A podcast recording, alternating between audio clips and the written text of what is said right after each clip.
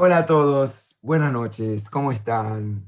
En realidad, lo que quiero hablar hoy es un tema eh, eh, muy importante, em, un poco filosófico, em, y mi idea, de verdad, mi idea hoy es hablar 25 minutos, eh, tirar el tema, tirar la idea, y me interesa mucho más después, si van a surgir algunas preguntas, intentar realmente analizar el tema. Em, cuando yo puse la, meta del, del el tema del Shiur es qué Hashem quiere de nosotros, em, y como que dijo David, hoy vamos a recibir una respuesta a esa pregunta, y cómo sabemos que es lo que Hashem nos quiere o no, la verdad que es una pregunta que, no tiene una respuesta muy clara, pero sí quiero enfocarme en, digamos, en una categoría de esa pregunta. Si nosotros leemos la Torá, y, quiero así desde el principio ya entrar al, al, nivel filosófico, ¿no? Si nosotros entendemos que la Torá es, digamos, la conexión que tenemos entre el cielo y la tierra, Hace dos semanas estábamos en Shavuot, estuvimos ahí en Har Sinai, escuchando la voz de Hashem, Anuji Hashem Elokeja, Asher Otzetija Me'eretz Mitzrayim, yo soy tu Dios, que te saqué de la tierra de Egipto. En realidad, la gran importancia del evento de Sinaí es que Hashem reveló con los seres humanos, pero también en una forma pública, con un pueblo entero y no solamente a través de los singulares, de los individuales. Y eso es algo muy, muy importante que Maimónides y Rabbi Uda Levi, que escribió el libro del Kuzari, hablan que es la piedra fundamental del pueblo de Israel. El monte Sinaí, porque ahí se manifestó la conexión que tenemos entre la tierra y el cielo. En realidad, el ser humano en sí tiene esa mezcla interesante. Por un lado, es un polvo de la tierra, como todos los animales, y por otro lado, dice la Torah, Nishmat como que Hashem supló dentro de él esa neshama, ese alma, esa parte divina, esa parte espiritual, y cada uno de nosotros creo que se siente ese conflicto entre la tierra y el cielo. Hasta acá no dije nada, nada nuevo. Entonces la Torah en realidad es como Así explica el Hasidut y explican todos los sabios, que la Torah en realidad es como una carta de conexión que tenemos entre nosotros y Hashem. Entonces, simplemente, si uno lee lo que la Torah dice, de cierta forma uno puede entender qué es lo que Hashem quiere de nosotros. El tema es que lo que está escrito en la Torah no es muy claro voy a decir algo más, voy a tirar una bomba. Si vos agarras la Torah y lo es lo que está escrito, y lees lo que está escrito, no es aplicable, no podés hacer nada con esto. Todos los mitzvot que ustedes conocen, si van a leer lo que dice la Torah, no van a encontrar muchas cosas que nosotros estamos haciendo hoy que está escrito en la Torah. Voy a dar algunos ejemplos. Un ejemplo. Em, Shabbat. ¿Ok? Entonces sí está escrito que el séptimo día Dios creó el mundo y es el Shabbat y tenemos que descansar y no podemos hacer eh, lota semelajá, no podemos eh, laborar, no podemos hacer ningún laburo. Ok, bien. Pero, ¿qué es exactamente que no se puede hacer? ¿Y qué es lo que se puede hacer? Y si ustedes me van a decir, no, lo que, lo que dice la Torah es que no puedes hacer un esfuerzo físico en Shabbat. Entonces sabemos hoy que según la halajá no es cierto. Por ejemplo, subir hasta el piso 20 en un edificio, eso sí se puede hacer en Shabbat según la halajá. Pero entrar al sensor y prestar el botón es más complicado entonces ya me quedo un poco confundido. ¿Qué es la halajá? Y lo tenemos muy claro que si vamos a buscar en la Torah qué dice del ascensor, no vamos a encontrar nada, ¿no? Ascensor no aparece en la Torah. Voy a dar un ejemplo más. No hace falta explicar a ustedes qué es tefilín. Sí, esas cajitas negras que dentro hay algunos versículos, todo bien. La Torah no dice que hay que ponerse esas cajitas negras. La Torah dice que hay que atar un señal encima de tu brazo y otro señal entre tus ojos. Bueno, si lo tomo literalmente lo que dice la Torah, tengo que poner algo acá, no sé, capaz lentes, ¿ok? Y tengo que poner algo en mi mano, que by the way, acá es mi mano, no acá, es el brazo. Y la Torah dice, ya deja, ya mano. Entonces, ¿de dónde apareció esas cajitas negras? Todos nosotros conocemos, perdón, eh, la mitzvah del Arbat Aminim en Sukkot. Cuatro especies, ¿no? Arbat Aminim. Sabemos decir que es Lulav, y es Etrog, y es Arabá, y Adas. Pero si vamos a leer lo que dice la Torah, la Torah dice que hay que llevar en el primer día de Sukkot una fruta hermosa. Bueno, para mí el mango es mucho más hermoso que el etrog. Imagínense que el Sukkot que viene voy a agarrar un mango y voy a hacer una fiesta de Sukkot. Y by the way, es muchísimo más rico que el etrog. Pero by far. Pero no. Usamos en el etrog.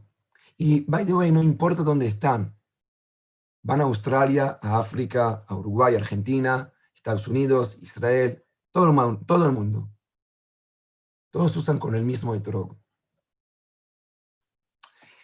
El problema es que por un lado, la Torah es la carta divina que me orienta, que me dice, bueno, es lo que Hashem quiere de ti.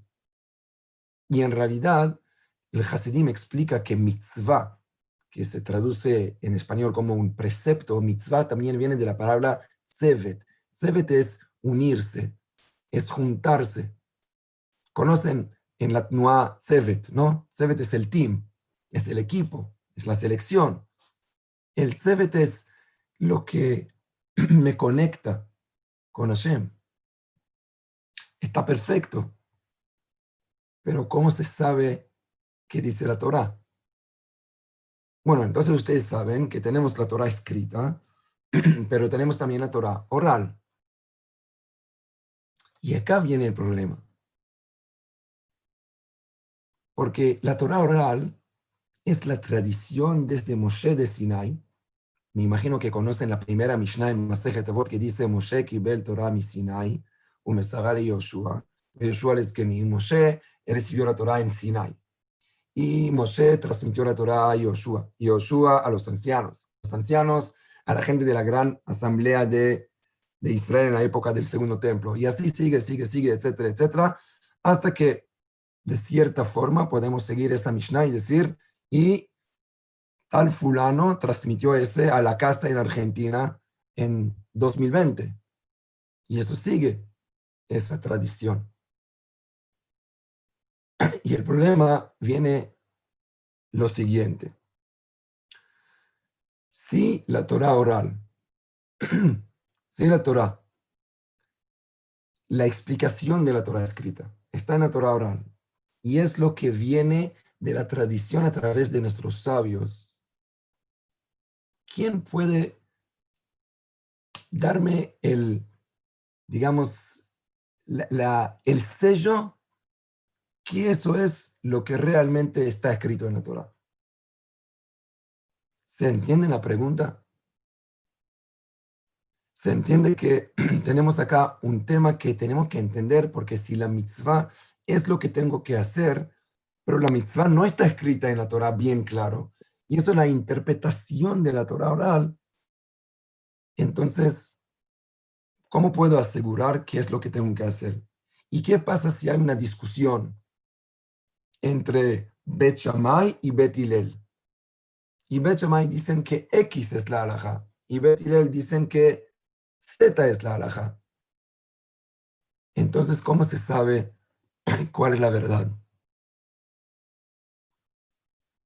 Esa es la pregunta que quiero un poco entender. Pero me van a disculpar un minuto y voy a traer un vaso de agua para realmente poder hablar. ¿Está bien? Vuelvo en un minuto.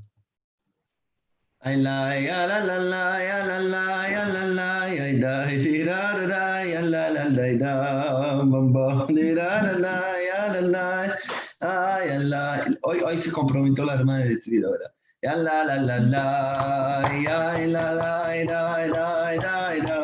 I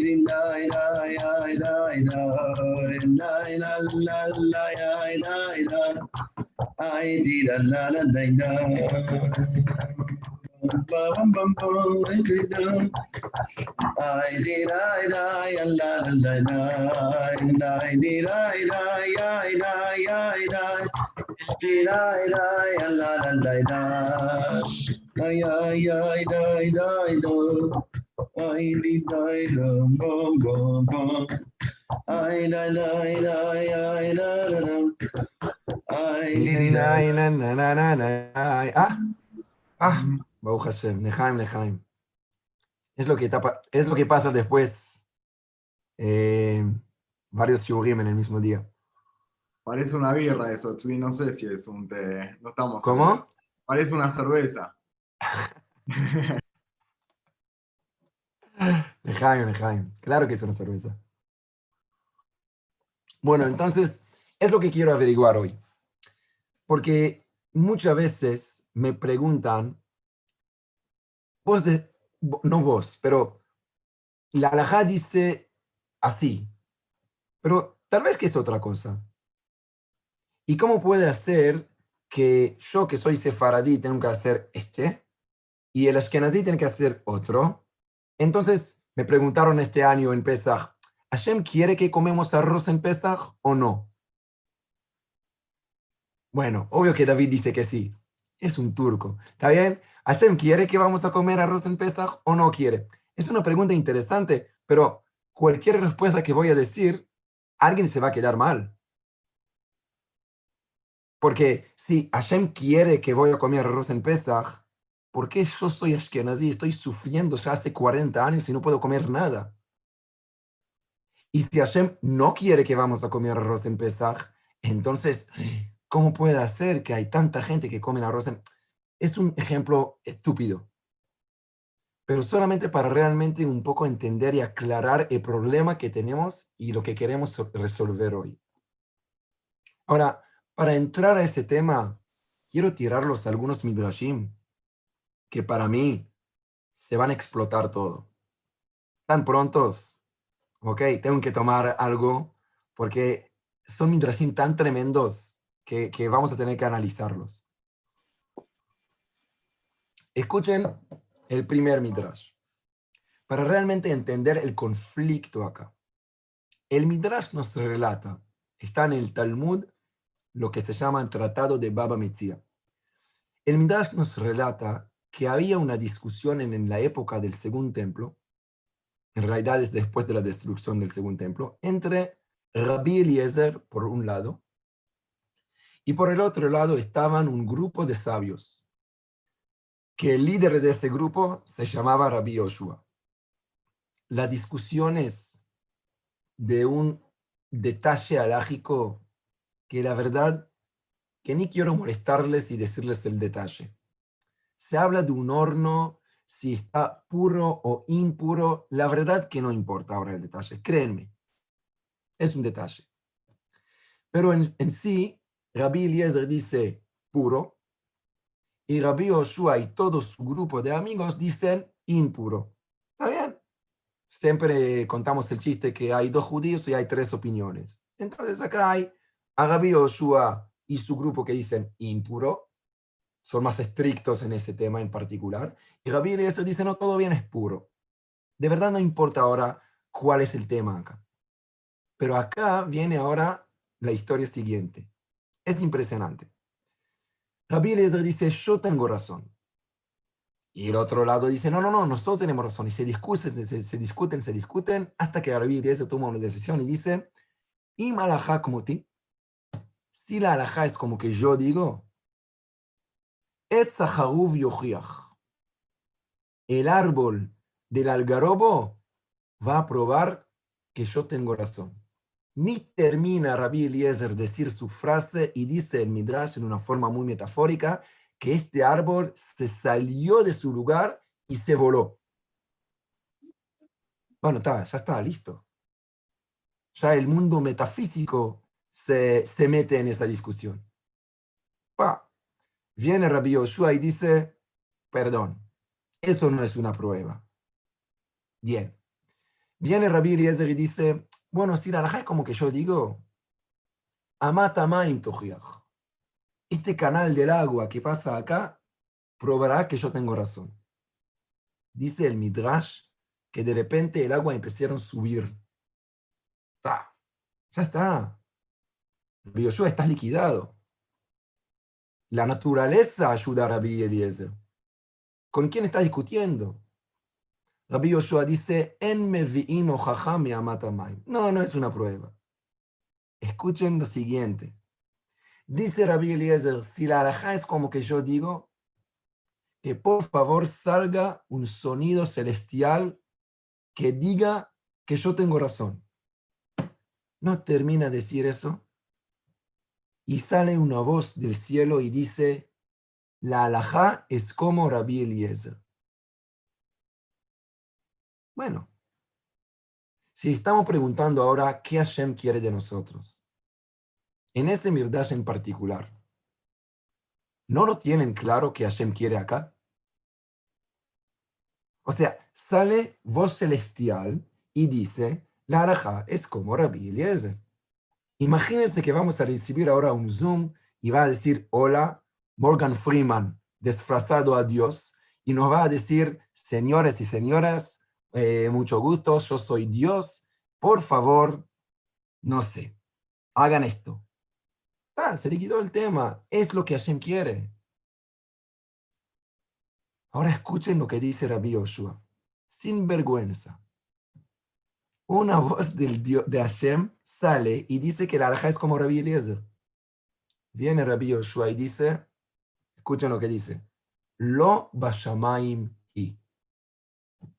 ¿Qué es lo mí? La Torah ya no está más en el cielo. Bueno, alguien tiene que explicarme este midrash. ¿Y la alajá? ¿Saben cómo es la alajá? Como Rabbi Yoshua y no como Rabbi Eliezer.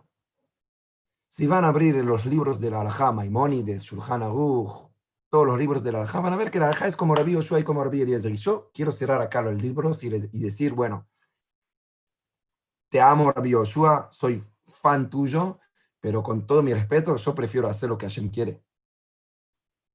Y para mí lo tengo muy claro que lo que Hashem quiere en esa discusión en particular es lo que dijo Rabbi Eliezer. Ya el árbol del algarobo probó, ya el canal del agua que salió de su lugar, ya la voz celestial probó esto. Listo, se acabó el tema. ¿Entienden el paradojo que hay acá en esa cámara? ¿Entienden que acá es una locura total? Si Hashem dice X y yo hago otra cosa, ¿es lo que Hashem quiere de mí? ¿Cómo puede ser? Y viene Abi Yoshua y nos tira una bomba y dice, miren, desde el momento que Hashem nos dio la Torah, Hashem quiso que vamos a hacer las cosas según las reglas que Él nos dio. Y según las reglas que Él nos que él nos dio pruebas metafísicas no cuentan tenemos reglas. Y las reglas, por ejemplo, es que la alajá es como la mayoría. Cuando se discuten uno contra tres, la alajá es como los tres, como en cualquier tribunal civil. Entonces, vamos a contar. Rabbi Eliezer es uno, nosotros somos 10, ya está, la alhaja es así. Pero ¿es lo que Hashem quiere? Y la respuesta sorprendida de Rabbi Yoshua es sí. Y acá hay algo muy, muy interesante.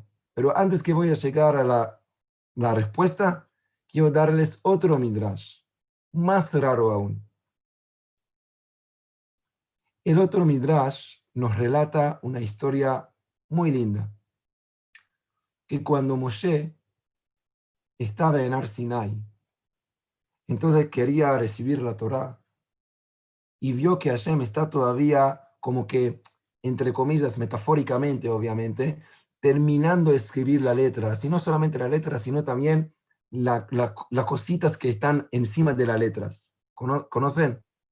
Quería decir las coronas, pero es una palabra que no se, no se puede decir hoy, así que no sé cómo decir, ¿está bien? Pero esas cosas, esos eh, palos, palitos chiquitos que están encima de las letras. Y Moshe dice a Hashem, che, por favor, haceme un caso, dame la Torah, ya estoy apurado, a Israel me está esperando. Y Hashem le dice, no, no, escúchame, tengo que terminar todo ese laburo, ese, esa escritura. Y Moshe dice, pero ¿qué te cambia si hay este palito o no hay este palito? Entonces dice Hashem a Moshe, perdón, no, lo que pasa es que cada palito tiene... Y Moshe dice, no puedo creer. Cada palito tiene su importancia. Y dice Hashem a Moshe, sí, sí, sí, en el futuro va a haber un fenómeno que se llama Rabbi Akiva, y él de cada palito va a darnos shurim de Kabbalah, de filosofía, de alajá, va a ser algo tremendo. Moshe dice, no te puedo creer, quiero ver a esa persona, quiero conocerlo. Y Hashem, y otra vez, es un midrash muy metafórico, ¿no? No es que así pasó posta, ¿está bien? Metafóricamente. Entonces, Hashem le dice, bueno, no tengo ningún problema, te le voy a llevar a Rabbi Akiva. Ahora escuchen lo que está escrito allá. Es cómico, cómico. Viene Moshe, entra a la yeshiva de Rabbi Akiva. Así dice el Talmud en el Tratado de Menachot, en la página 29. Así dice. Después, si quieren, vale la pena verlo. Viene Moshe, entra a la yeshiva de Rabbi Akiva, está sentado ahí, nadie le conoce, porque estamos en la época antes del Facebook, así que nadie conoció el perfil de, de Moshe Rabenu en el Facebook. Entra, y bueno, todo, un yudi con barba, todo bien, como todos. Ok, nadie sabe quién es Moshe Rabenu. Entra y está sentado atrás. Está sentado atrás, está escuchando al shiur, Rabbi Akiva da un shiur de alajá, de cómo hay que hacer las cosas, y Moshe escucha lo que habla Rabbi Akiva y dice la Agmará, velo haya mevin klum. Amigos, es increíble. Rabbi, Moshe Rabenu está ahí y no entiende nada del shiur. Imagínense, imagínense que Moshe Rabenu va a entrar hoy a un shiur, no sé si él sabe español, ¿está bien? Pero imagínense que sabe español entra ahora y dice, pa, hablan de Talmud, de Mishnah, de muchas cosas que no sé, no conozco nada de eso. Es rarísimo. Entonces dice la Gemara, Moshe no entiende nada, y Moshe dice, pará, ¿a dónde me caí? No entiendo. Entonces ahí dice el Talmud, muy cómico, que los alumnos de Rabbi Akiva dentro del Shiur le preguntan, bueno, Rabino, maestro, recién nos dijiste una alajá, ¿Cómo sabes que es así? Es exactamente la pregunta que nosotros estamos haciendo. ¿Cómo sabes que es así? Y Rabbi Akiva dice, la verdad que no sé cómo sé, pero es la tradición desde Moshe Rabenu. ¿Se entienden el paradojo que hay acá en esta cámara? Moshe está ahí, no entiende nada, pero la fuente de lo que dice Rabbi Akiva es de quién? De Moshe Rabenu algo acá está fallando. Es imposible. Es imposible, punto. Para mí, alguien acá está inventando cosas. Rabbi Akiva inventa, inventa cosas y dice que bueno, está, Wow, ok. Rabbi Akiva inventa cosas y bueno, y, y dice que es Moshe Rabenu, es la fuente. Puede ser. Obvio que no. Pero si Moshe es la fuente, ¿cómo puede ser que Moshe no entiende nada? Hay acá un paradojo que tenemos que resolverlo. La halajá, la ley judía, es una de las cosas más interesantes que hay. Porque por un lado, como que dijo, que, como que dijo la Torah ya no está en el cielo. Desde el momento que Hashem nos dio la Torah, nos dio las reglas. Y si la Torah dice bien claro, negro blanco, vos tenés que escuchar a los sabios de cada generación que te van a decir qué hay que hacer. Pero a ver cómo los sabios saben. Bueno, entonces la Torah dice que si hay una discusión, tenés que ir según la mayoría. Pero ¿quién te dijo que la mayoría tiene razón? Saben que Plato, el gran filósofo Plato, dice que, le, que la democracia se dice, que la democracia es la tontería de la humanidad. Así dice Plato. ¿Por qué? Porque dice, bueno, vamos a decir que, bueno, en Argentina hay 50 millones de personas. Vamos a hacer una votación de una pregunta bien sensible de seguridad o de economía. Y la mayoría van a decidir X. Una pregunta. ¿Cuántas de la gente que votaron entienden en economía? ¿Un porcentaje? ¿Dos por cientos? Entonces, el hecho que son la mayoría, ¿quiere decir que tienen razón? Así dice Plato. Y es una linda pregunta. ¿Quién dice que la mayoría tiene razón? Tal vez Rabbi Eliezer tiene razón. Y no solamente tal vez, seguro que Rabbi Eliezer tiene razón. De hecho, sale voz del cielo y dice que tiene razón. ¿Saben cuál es la diferencia entre Rabbi Eliezer y Rabbi Yoshua? ¿Saben qué es este mundo? El mundo que nosotros vivimos es un mundo con dudas, con conflictos. Es un mundo que si no vamos a tener un sistema de, de ciertas reglas, cada uno va a abrir una nueva religión. Y cuando queremos podemos cambiar. Y cuando queremos podemos hacer, bueno, ta, vamos a cualquier cosa.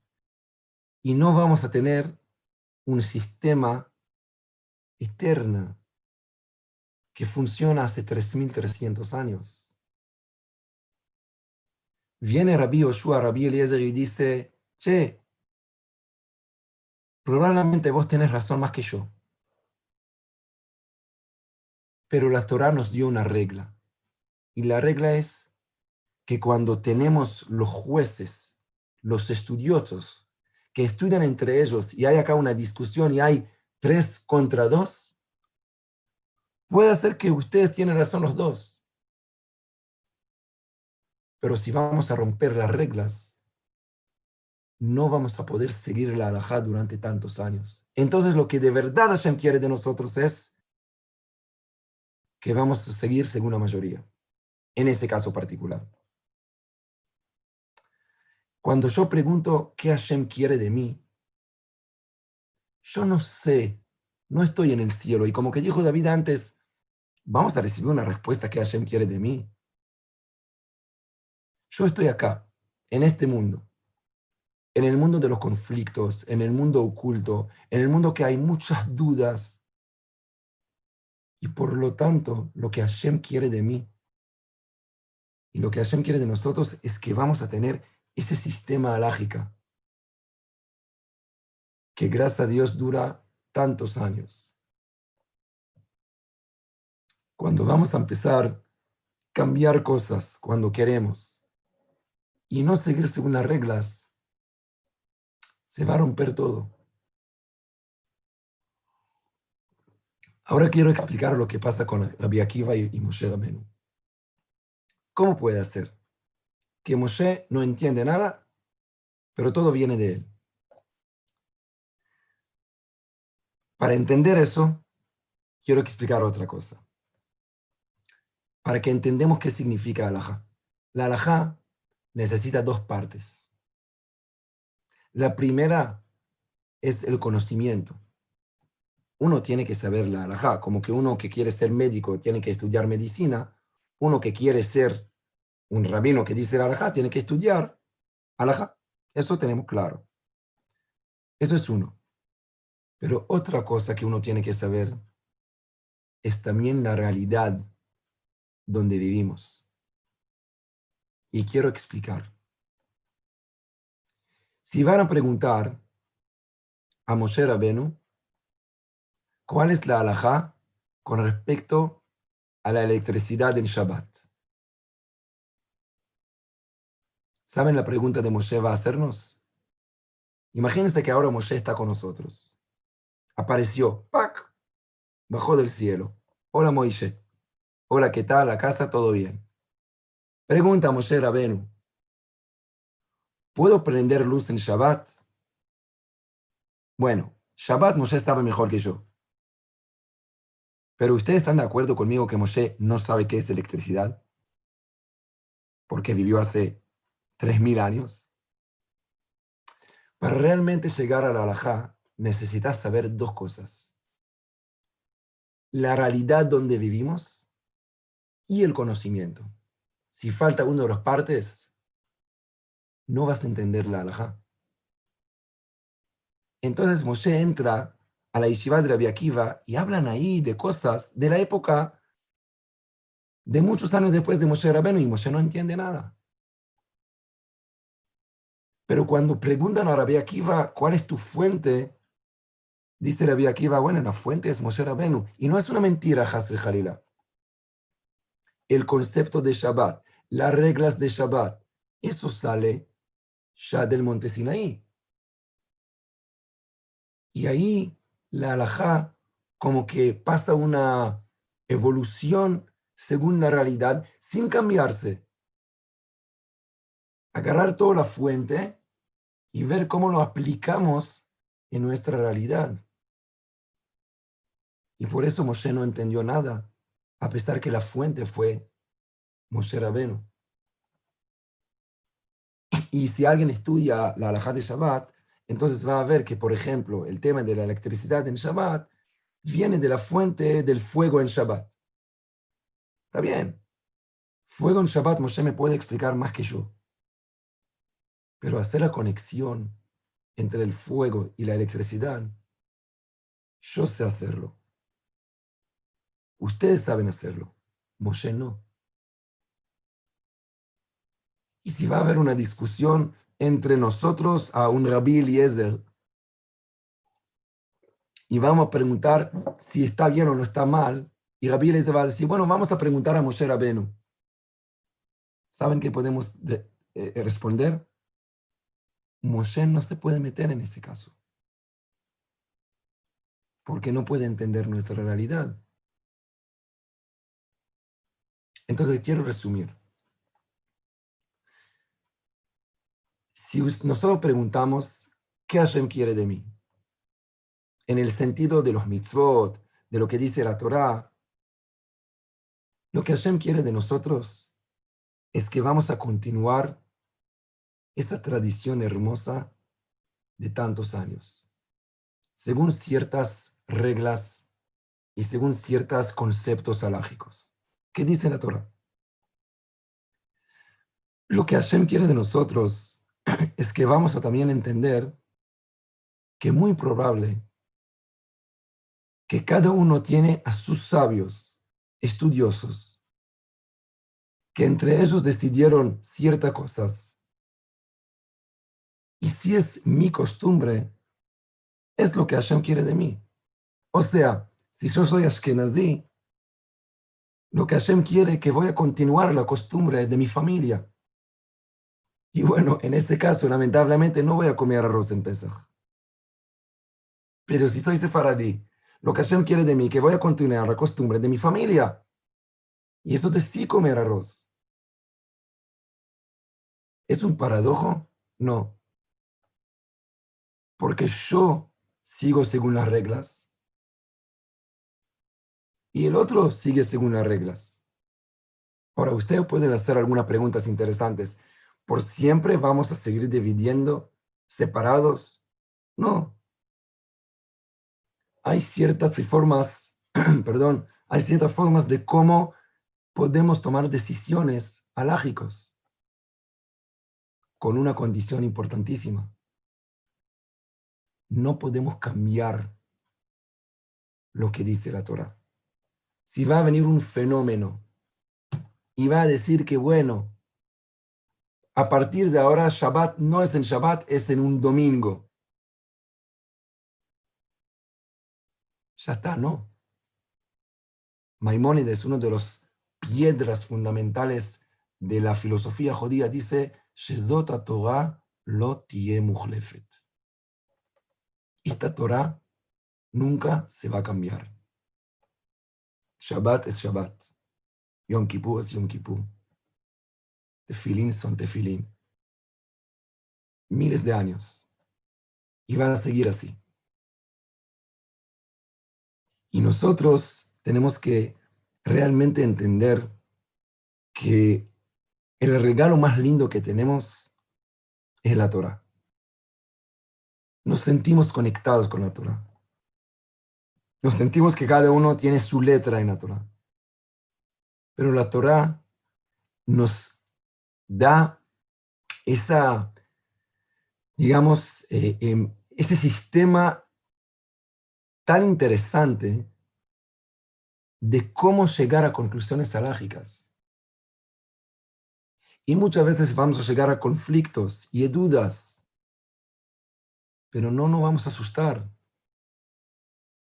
Porque si hay una discusión, entonces no quiere decir que hoy, ¿qué voy a hacer? ¿Cómo voy a saber qué Hashem quiere de mí? No. La regla dice que si hay dos contra uno, así tiene que hacer. Y es tan fuerte lo que dice Rabbi Yoshua.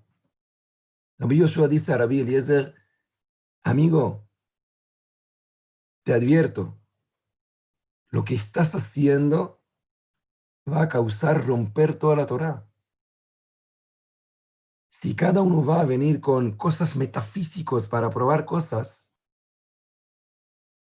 vamos a perder todo. El judaísmo son reglas racionales. Y de ahí seguimos. Entonces, en realidad, yo creo que es un tema delicado, importante, que seguramente que pueden surgir miles de preguntas. Miles de preguntas. Pero si vamos a tener esos dos conceptos, que primero, la alajá, la ley judía, es un sistema racional que funciona en las manos de los seres humanos, los estudiosos, por supuesto. No voy a dar a, un, tipo que nunca estudió, como que dije antes, eh, medicina, de operar mi, corazón, de ninguna manera. ¿okay? Entonces, sí tienen que ser estudiosos. Eso es un lado.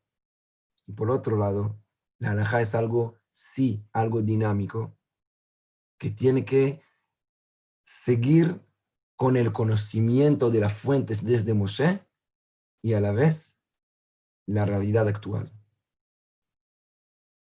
Entonces, la verdad que es más complicado tal vez y no es tan claro, pero sí quería tirar esos dos puntos, porque justo esta semana tuve una oportunidad de hablar con algunos amigos de la casa que me hicieron algunas preguntas y dije, bueno, vamos a aclarar este tema para realmente poder empezar discutir y charlar y hacer preguntas. Así que yo quiero terminar acá y, abrir los micrófonos. Si alguien quiere un poco profundizar y, hacer preguntas y discutir, creo que es una linda oportunidad de tener como nuestra comunidad de la casa de, charlar de este tema. ¿Quién se anima? Rabbeinu.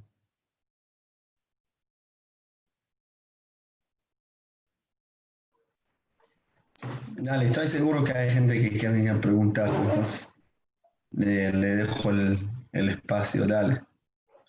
Aprovechen.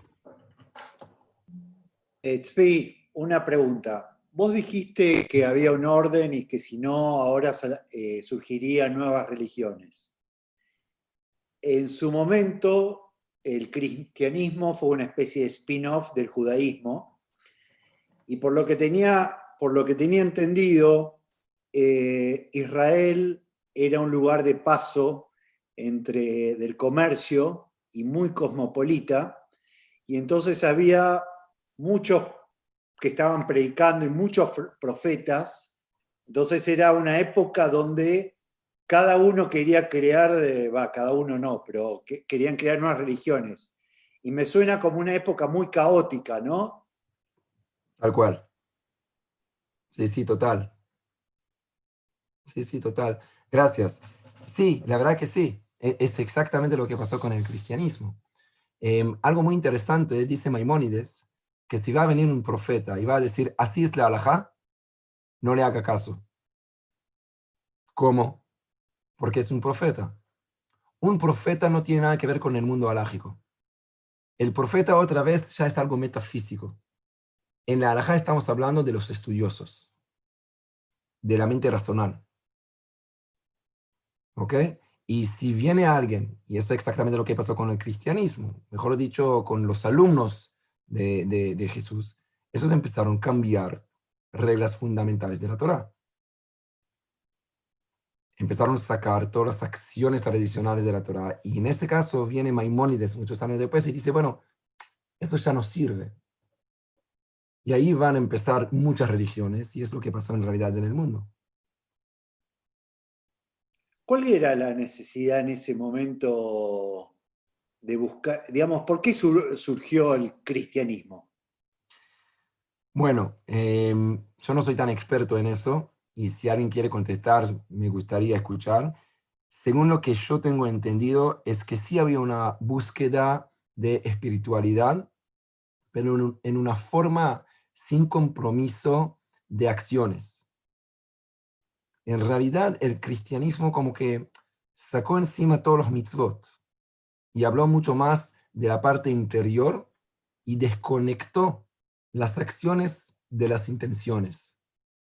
El judaísmo, una de las cosas brillantes del judaísmo es que la filosofía judía está muy conectada con la acción judía. Sí. ¿Ok? Y eso no es fácil. Eso es la verdad. Y el ser humano siempre busca el fácil. O sea, porque se me ocurre si, que si surgió, surgieron nuevas eh, vertientes es porque no encontraban la respuesta, porque en el fondo eran judíos, obviamente. Puede ser. Y no encontraban las respuestas al, dentro del judaísmo. Puede ser, puede ser, tenés razón, eran judíos, puede ser. Sí, totalmente. Sí, tenés razón. O sea, es más, nuestros sabios critican a los líderes judíos en aquella época y dijeron, hey, ¿por qué no se dieron cuenta que falta algo? Miren qué pasó después. Tienes razón. yo tengo una pregunta. Con, con, la evolución del mundo, ¿no? Con todo lo que el mundo va en ascenso, creo que en muchas, en muchas cosas también, pero también en cosas como, no sé, los derechos de las mujeres, por ejemplo, cosas de donaciones de órganos. ¿Cómo es el proceso ese un poco donde se van actualizando todas estas cosas? ¿Cómo funciona? Ah. Porque creo que hay actualización. Increíble la pregunta. Vamos a tomar el ejemplo de donaciones de órganos. ¿Ok? Si van a entrar a ese tema hoy, y no voy a hablar de ese tema porque necesito 10 horas para dar la introducción por ese tema, ¿ok? Em, pero sí, del bottom line, si van a entrar ahora en Google y van a decir cuál es la opinión alágica de donaciones de órganos, van a decir, van a ver que algunos dicen que 100% es la mitzvah más importante del mundo y algunos que van a decir que es matar a alguien, ¿ok? En el caso que tiene que, no sé, que hay una eh, muerte cerebral y ahí eh, usas con el corazón de uno o con el útero para, también para salvar a otra persona, ¿ok?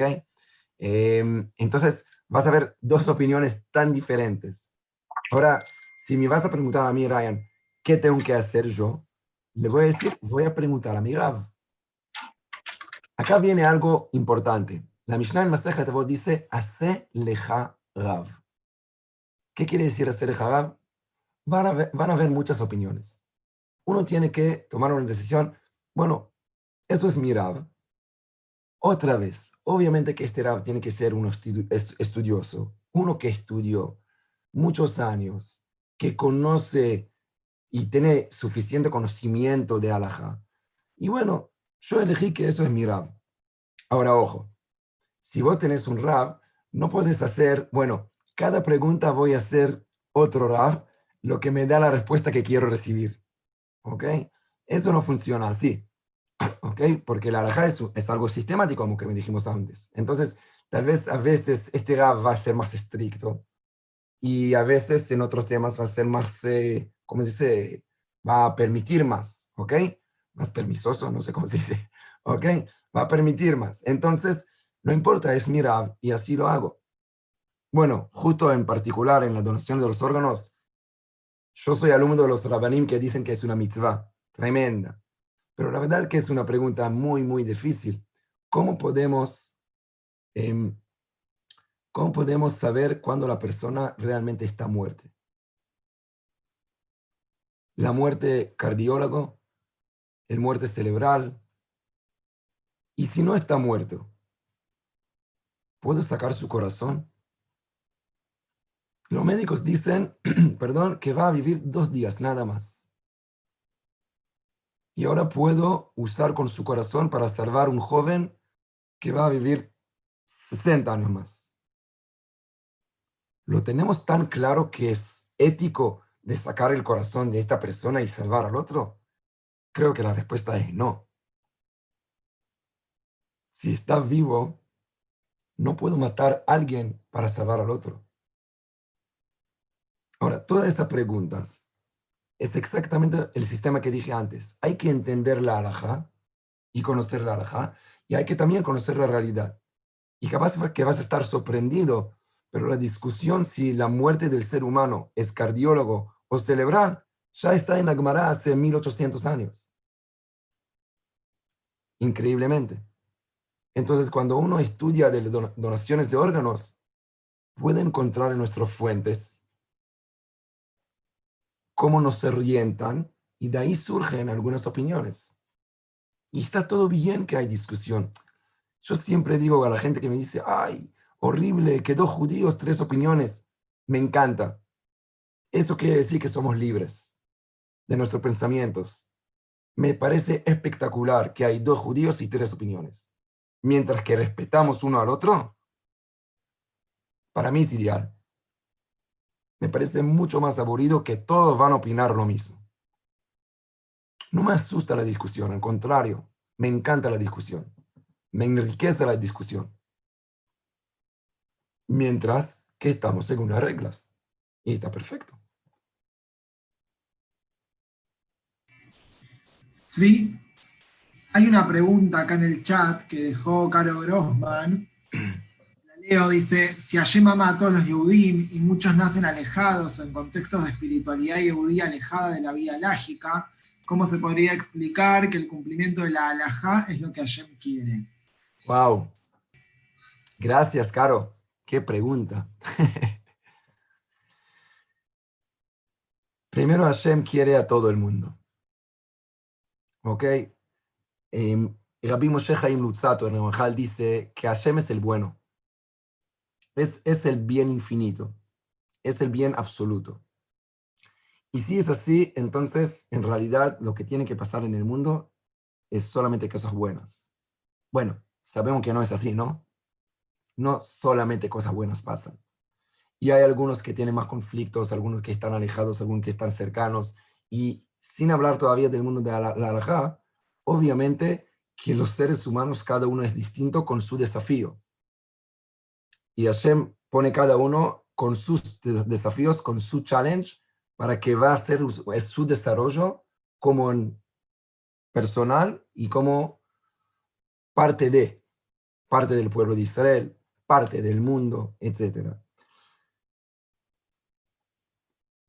Hay muchas cosas que, que Hashem quiere de nosotros, pero la piedra fundamental de la humanidad, según el judaísmo, es el libre albedrío. Y si no vamos a tener este libre albedrío, no tiene sentido el mundo. Yo me encanta la primera historia del ser humano con Dios, que es toda la historia de esa manzana que no era manzana del paraíso, ¿no? Del árbol de la sabiduría. Y siempre me pregunté a mí, a mí mismo, ¿qué necesidad tenía Hashem para prohibir al Adán de no comer de ese fruto del árbol? Y la respuesta es para darle un desafío y decirle, mira, al final todo depende de ti. Ahora, con la pregunta buenísima que hizo Carol, quiero aclarar una cosa. Hashem no está esperándonos con un cuaderno, con una lista y decir, bueno, Tzvi, tú hiciste este, este, este, no este, bueno, pa. Hashem entiende que la vida es mucho más, mucho más interactiva y mucho más profunda. Y cada uno tiene el suyo y cada, cada uno tiene sus pruebas y cada uno tiene que sobreponerse de otras cosas. La, la, digamos, la filosofía judía dice, el ser humano, la medida del éxito del ser humano no es lo según lo que hace, según, sino según el esfuerzo que está intentando hacer el bien. Entonces, si uno nace en, una, en un lugar tan alejado que ni siquiera sabe que es un yehudí y da un pasito, no es un pasito, es un paso gigante. Y si uno nace en Mea Shearim, que lo están alimentando el Shabbat todo el tiempo, y no hizo ningún esfuerzo, él no hizo lo que Hashem quiere de él. Hashem quiere que cada uno de nosotros, y by the way, no solamente los Eludim, cada uno de los seres humanos va a hacer un esfuerzo para hacer el bien. Eso sí es la respuesta que Hashem quiere de nosotros. Ahora, como Yehudi pregunto, ¿pero cómo sé que Él es el bien? Es lo que hablamos antes.